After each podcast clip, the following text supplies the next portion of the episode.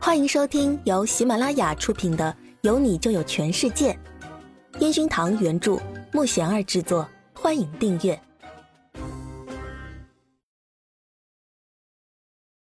第三十九集。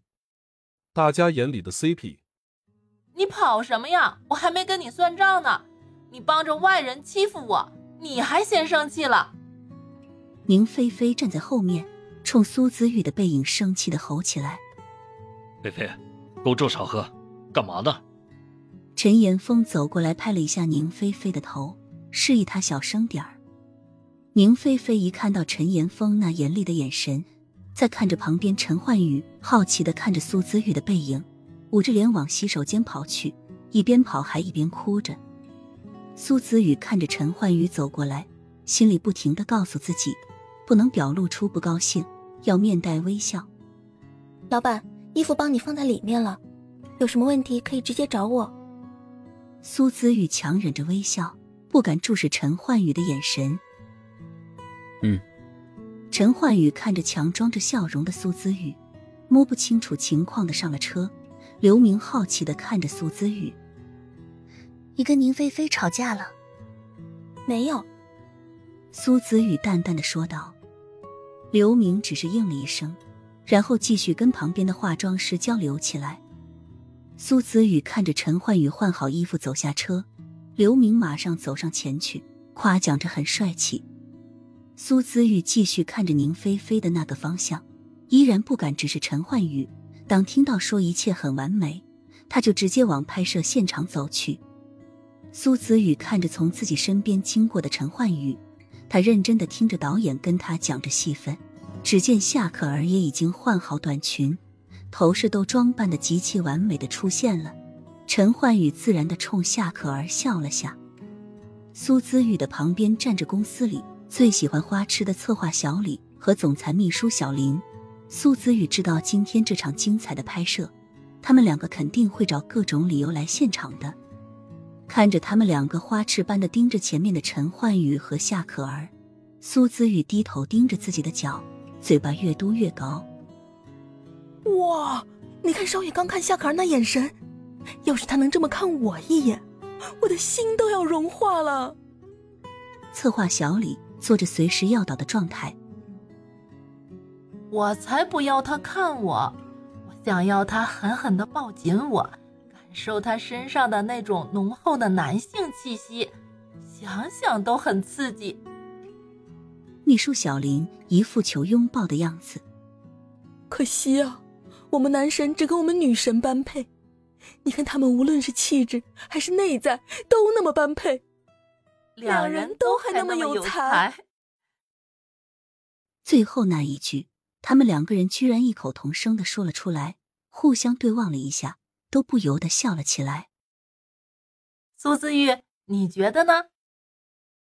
秘书小林看着旁边低头盯着沙子的苏子玉，啊，你们说什么？苏子玉抬头，一脸茫然的看着他们，假装没有听到他们的谈话。我们在说有没有觉得陈焕宇和夏可儿很般配？策划小李抢着追问道。苏子宇抬头看着前面的陈焕宇和夏可儿，两个人的形象因为互动，看起来确实很甜蜜。陈焕宇又害羞的摸着耳边的鬓发，然后还时不时的摸着鼻子。嗯。挺配的，苏子宇看着眼前的这幅甜蜜的画面，简单的吐出这句话，然后冲他们苦笑了一下，转身去找宁菲菲。